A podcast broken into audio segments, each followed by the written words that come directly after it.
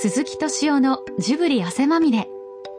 今週は去年日本大学芸術学部で行われた鈴木さんの講演会の模様をお送りします。この講演は博報堂の藤巻さんのご息女がこの大学に在学中ということで実現しました。司会進行は日本大学芸術学部映画学科の古賀太教授です。学生の頃はアルバイトばかりしてましたね。でここれはねもう本当全部で二十何種類。あの明治神宮でねお団お団子を作るっていうバイトもやりましたしね。まあ言い出すときりがないんでやめますけれど。逆から学校の中でねうろうろしてたらねバイト先のあるお父さんがね「鈴木君どうすんだよ」って言うから「何やったらいいんですかね」っつってでそのバイト先でね僕変なやつやってたんですよ。変な仕事。をこれ何かっつったら子ども調査研究所っていうのがありましてね。子供たちを集めてね全みんなで座談会やるんです。座談会やるって言ったってこれ実を言うとあ電通博報堂の仕事。これがねロッテが例えばね新しいアイスクリームを出すっていうとですねこれをね10人56人の子供にね食わせてね。でその味についてのねあの調査をするんですよこれでね僕その時初めて知ったんですけれど毎年あのアイスクリームって当時なんですけどね甘さをね少しずつ減らしてきた歴史なんですよ。これでその減らし方をどのくらいにするかっていうのがテーマでねで子供たちに話を聞く。っていうのをその調査報告書として原稿にまとめなきゃいけない。でこれがね結構よくてねよくてっていうのはあのギャラがねななんつったって421枚1000円でしたからね。いっぱい書いちゃおうと思って。ね10枚書くと1万円でしょ？これで20枚書くと2万円なんですよ。当時僕らが会社入った頃ねあの新入社員の給料って3万円でしたからね。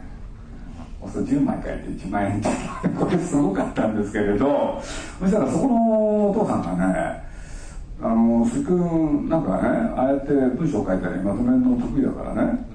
そういうとこ行ったらどうだって言われたんですよ。でそういうとこ行ったらどうだって言われても僕ね出版社があって何の興味もなかったんです。だけれどあそうかと思ったんですよ。あそうあそうかっていうのはね自分が得意なことを生かす。ここもねポイントのような気がしたんです。あの得意なんだからやりなよって言われて。これでね新聞とかねまあそれこそね先生が新聞社ですけれどこれでね僕ね読売新聞受けたんですよねそれでそこでねまあ学生時代だからそういうことありますよね。あのいろんな人の研究してるじゃないですか。そしたらすごい可愛い女の子がいたんですよね。これで試験の途中でその子と2人で抜け出してね。で結局これ本当にね試験受けなかったんですよ。だから青春ってそういうもんじゃないですか。ねえ。であそんなことやってちゃいけないなと思ってねでやっててあとねスポーツ日本かな。でここはね最終面接まで行ったんですけど当時加納塚夫っていう人が社長でね人の面接で失礼だったんですよね。あのなんだあ太ってたからねズボンずり下げててパンツ見えてんですよ。これで人の面接でね偉そうに聞いてくんだけどそれも青春の一つ1ページだと思って皆さんにご披露するとね「あの社長」って言っちゃったんですよ。俺で「なんだ?」って言うからねあの人がね一生決めるこの大事な場所でねパンツが見えるってのは何ですかって。怒っちゃってねその社長がでも若かったんですね。うんでやってたらあの徳間書店っていうところがねなんか僕のことを僕出版社って受けたのこの一つだけなんですよね。これで、まあ、徳間書店に入ってまあ週刊誌ね。で僕はあの週刊誌徳間書店を受ける時にも特に入りたいわけじゃないんですよ。そしたらね指導の理由はなんて聞かれるでしょ。僕ね嘘つくのあんまり嫌だったんだよね。あのやってみたら面白いかと思ったんですよ。っつったらどういう意味だよっつったら これで、ね、黙ってたら聞かれたんですよね。お前今までどういう週刊誌を見たんだ？っつってそういう時にねやっぱり言っちゃいましたね。いや読んだことありませんっつっていや本当に読んだことなかったんですよ。でそういうのが今に通用するかどうかよく分かりませんけれどね。まあやってるうちにまあ、アニメーション雑誌をやることになって、はいはい。それでまあ宮崎駿と出会って、今日を迎えると、はいありがとうございます非常にはしょりましたアニメージという雑誌の、あの、最初、えー朝日芸能という雑誌の記者をやられていて、えーそれからアニメアニメ雑誌を徳間書店が立ち上げるということで、アニメージという雑誌に、えー創刊の時に、えー引っ張られて、えー疲れたと。その時鈴木さんにとってアニメってどういう？いや何にも興味なかったですね。またいや本当に。うん。だからまああの僕の先輩でね尾形っていう人がいたんですよ。大先輩で。でこのおじさんがねまあこの人はいろんなことを教えてくれましたね。あの皆さん会社入ったらね面白いですよ。いろんな人いるから。いや当時か当時は本当そういう人いっぱいいたんで。これで何が面白いかっていうとですねあのこの尾形っていう人がねアニメーション雑誌を企画するんですけれどね。テレビで宇宙戦艦ヤマトってやってたんですよ。これがすごい人気で。そうですね。俺でその尾形っていう人がねあのちょうど自分の息子さんが18だか19でその宇宙戦艦ヤマトの大ファン。でこの方はね面白い人でしたね。自分の息子がヤマトのファンでしょ？そしたらヤマトの本作りたくなるんですよ。ただ理由はそれだけ俺でそれが売れるとかね売れないとか何も考えないんです。自分の息子がヤマトのファンであると。俺である人がねヤマトのね一冊本作らされるんですけれどこれがなんと50万売れたのかな。であの人、まあ、僕よく覚えてるんですけどね面白いことにすぐ飛びつく人。と同時にやっぱりいいお父さんだったんでしょうね。俺でその息子のためにね作って。俺でまあ一方で息子はとにかくアニメファンだからねそうやって考えたんでしょうアニメーション雑誌っていうのを企画するんですよ。で僕よく覚えてるんですけれどそれを企画したのが77年の暮れでしたね。あるアニメーションの研究グループその人たちを呼んで、まあ、毎日のようにねなんか僕の横丁でねあの一生懸命ね企画会議やったんですよ。毎日やってるんですよ一生懸命。ほんでしかも自分の息子のためでしょ。頑張るんですね。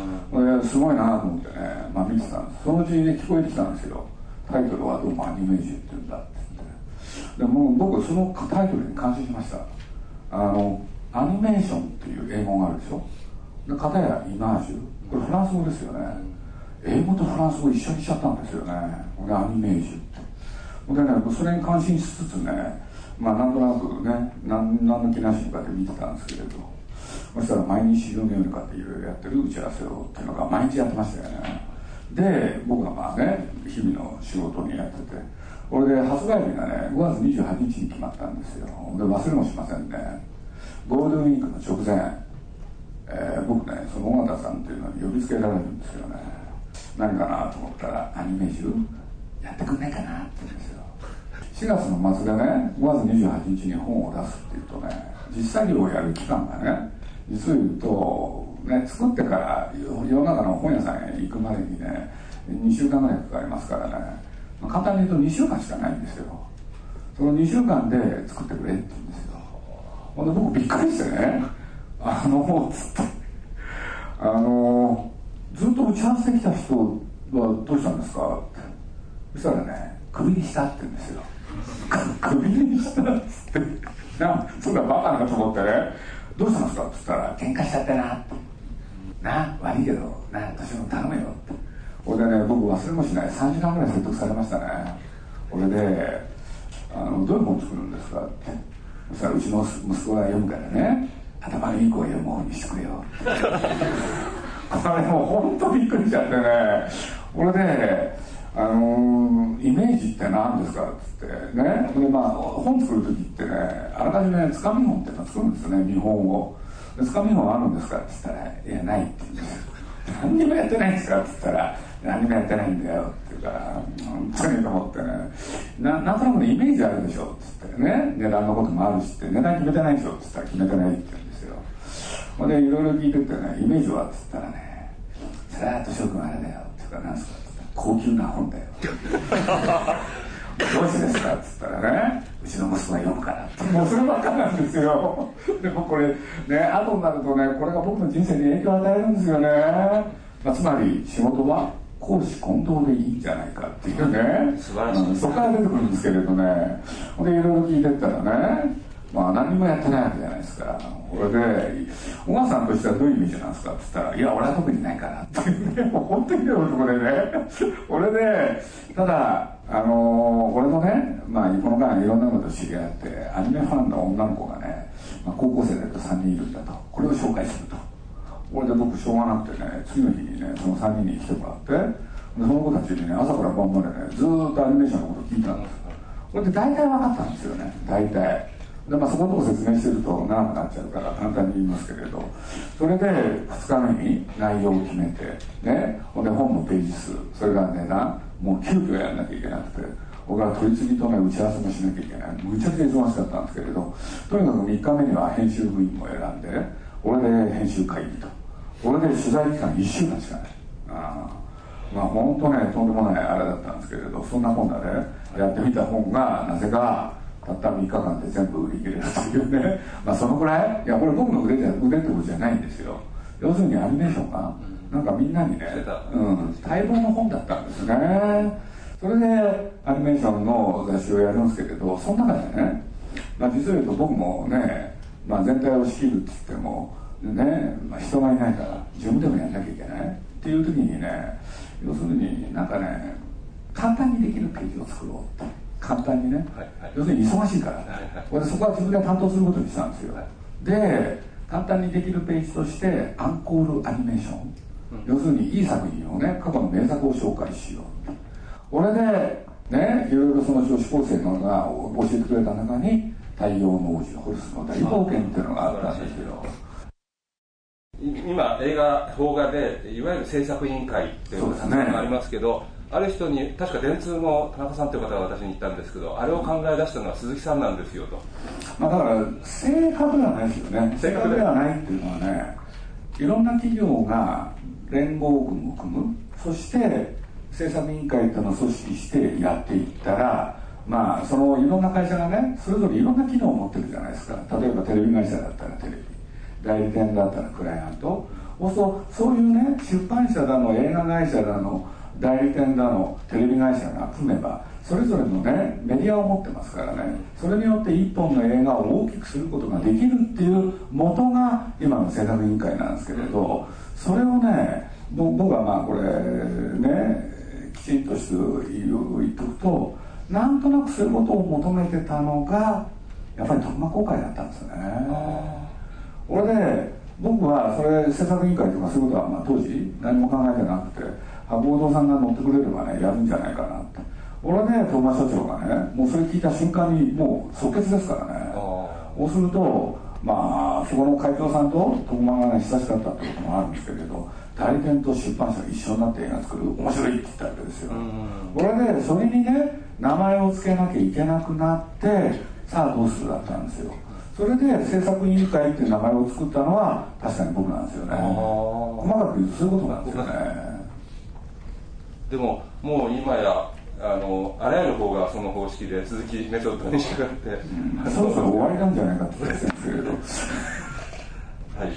えー、っとそれから、まあ、最初のあたりがそうでまあえー、ナウシカの公開が84年ですから、はい、えー、30年映画プロデューサーをなさって、はい、同じ宮崎監督高畑監督とずっと付き合いになってこられたわけなんですけれども2人の天才を前にしての制作の仕事それからそのそれをさらにキャッチコピー作られたり予告編を作られたり、えー、当てていく作業。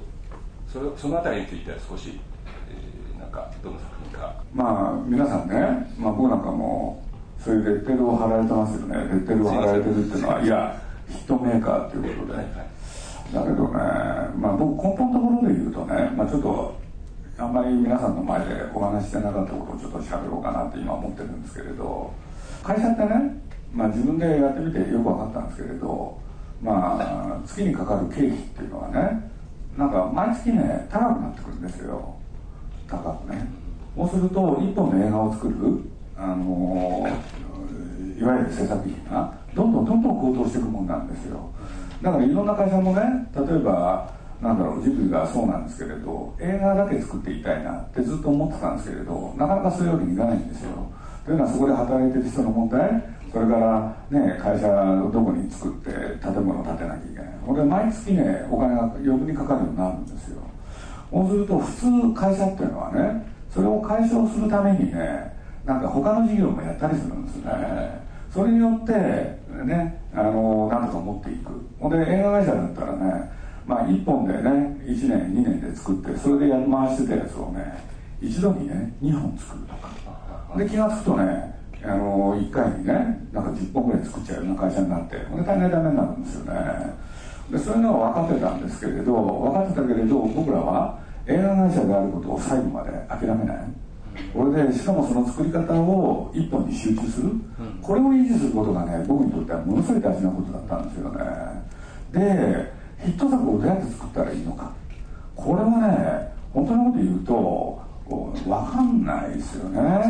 分かりませんよ。だって作ろうっていう時はねなんかあ面白そうだなと思ってやるわけですよ。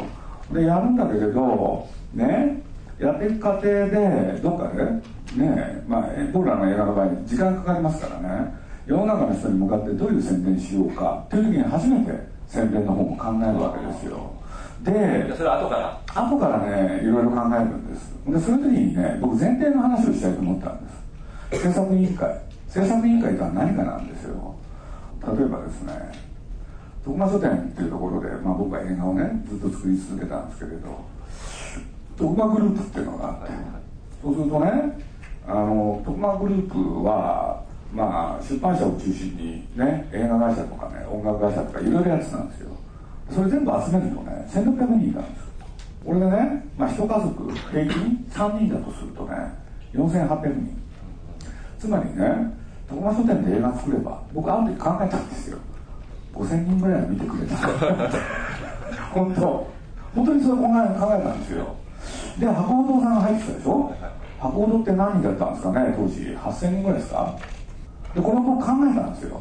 8000人だとしたら3倍でね2万4000でしょ？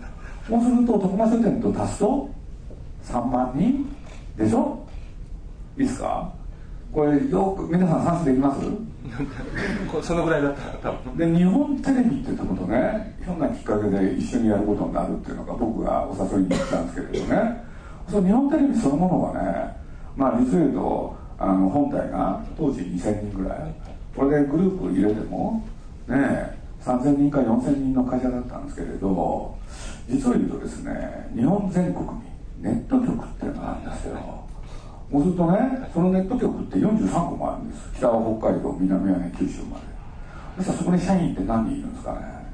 これだけでもね1万ね2000からねさっきの日程で比べると1万5000人になるんですよ。そしたら6万5000なんですよ。で途中からローソンっていうところにもねご協力してもらったんですよ。ローソンって全国に何店舗あるか知ってますか？らこういうこと大事なんですよみんな。会社入って仕事していく時に。で当時だと8500あったんですよ。その一つのローね店舗で何人の方が働いてるか。って考えると面白いんですよ。まあねこれも少なく見積もりましょう。5人にしましょう。で5人かける8000は？4万。もう10万人超えたんですよ。でさっきから言ってるようにねまあ僕ちょっと家族の問題ちょっと抜いてるでしょ？その家族入れちゃうと実を言うともうね30万近くになってるんですよ。で読売新聞さんとも組んだんですよ。で読売新聞さんって全国に新聞販売店は何件あるか。6000件なんですよ。一つの新聞販売店で、ね、何人の方が働いてるか、まあ、当時だとね十何人だったんですよ。そうそれにね6000かけて家族貸したらってやつでしょ？わかりました？これどんどんどんどん増えてくんですよ。これから他のディズニーさんもいますよね。東宝さんもいる。でそういうことでねやっていくとねそのニーズってねあの何て言うんだろう。要するに制作委員会をやるっていう時にはその人たちがね制作委員会全部の組織の仲間だってことになるんですよねその仲間がですねまあ、端的に言うと、ね、それは末端までね、あのそれが、あの浸透してるかどうかはともかくですよ、うん十万人の人がね、やるってことになるんですよ。で、同時にその人たちが観客になってくれる。で、これが膨らんでくんですよね。これでね、僕がやってきたことの一番大事なことっていうのはね、そのうん十万人の人たちにね、どうやって一人一人、その仕事を、ね、あの、テーマを、出すかですよね。だから例えばローソンで言えばね、例えば今回のマニーなんかもそうなんですけれど、ね、どの店舗でもマニーのポスターが貼られました。そしたら貼った人はね、今だと1万2000店舗ありますから、1万2000人の人が少なくともそのポスターを貼ったんですよ。そしたら気になるでしょ。うん。そのマーニーっていう作品が。だからその全員が言ってくれるとは限りませんよ。ただまあ前だとねその人たちが全部言ってくれた。だからまあ僕ねある時実を言うとまあこれねこんなことあんまり今まで喋ったことなかったんですけれどね郵便局っていうとことねネットワークをねあの組んだことがあるんですよで郵便局って皆さん全国に何点何いくつあるか知ってますか？局ね、2万4000もあるんですよこれ。すごいでしょね？人た1人でさて2万4000でしょ？でも郵便局って1人じゃないでしょそう3人としちゃってね。7万？家族入れたらね3日で20万人がいる。ということなんですよ。これが基礎数字なんですよ。だからね映画ってねまあ僕映画だけじゃなくていろんな仕事に実は当てはまるんじゃないかと思ってるんですけれど自分のね仲間をこうやって増やしていく、それがねなんか成功のね大きな秘訣じゃないかなと。なんかそんな気がどっかでしてるんですよね。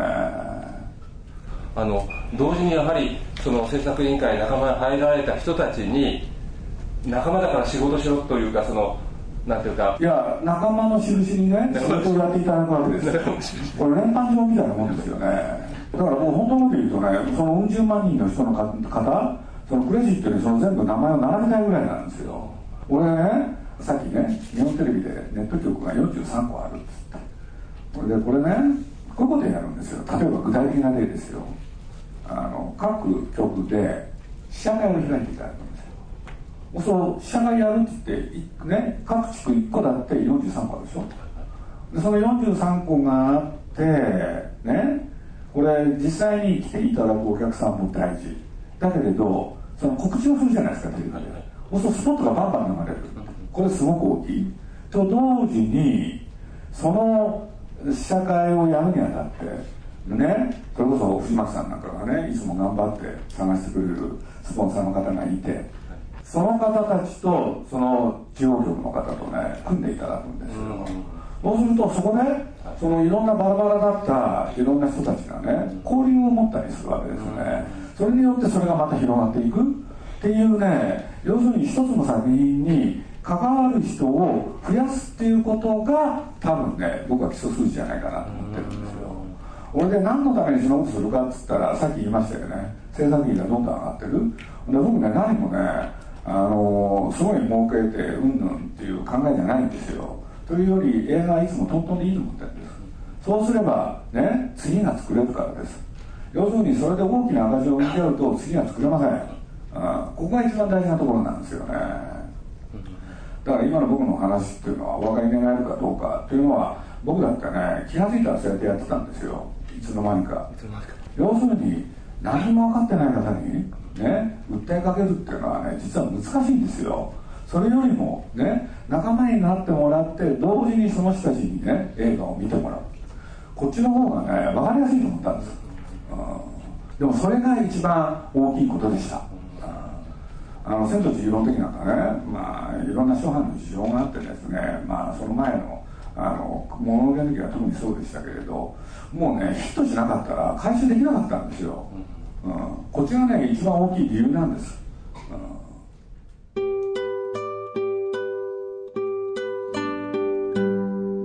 日本大学芸術学部映画学科の大学生を前にしての鈴木さんの出版社時代、制作委員会の仕組みについてなどのお話、いかがだったでしょうか？来週は、鈴木敏夫が語る菅原文太特集です。お楽しみに。鈴木敏夫のジブリ汗まみれ。この番組はウォルト・ディズニー・スタジオ・ジャパン。街のホットステーションローソン。アサヒ飲料。日清製粉グループ。au の提供でお送りしました。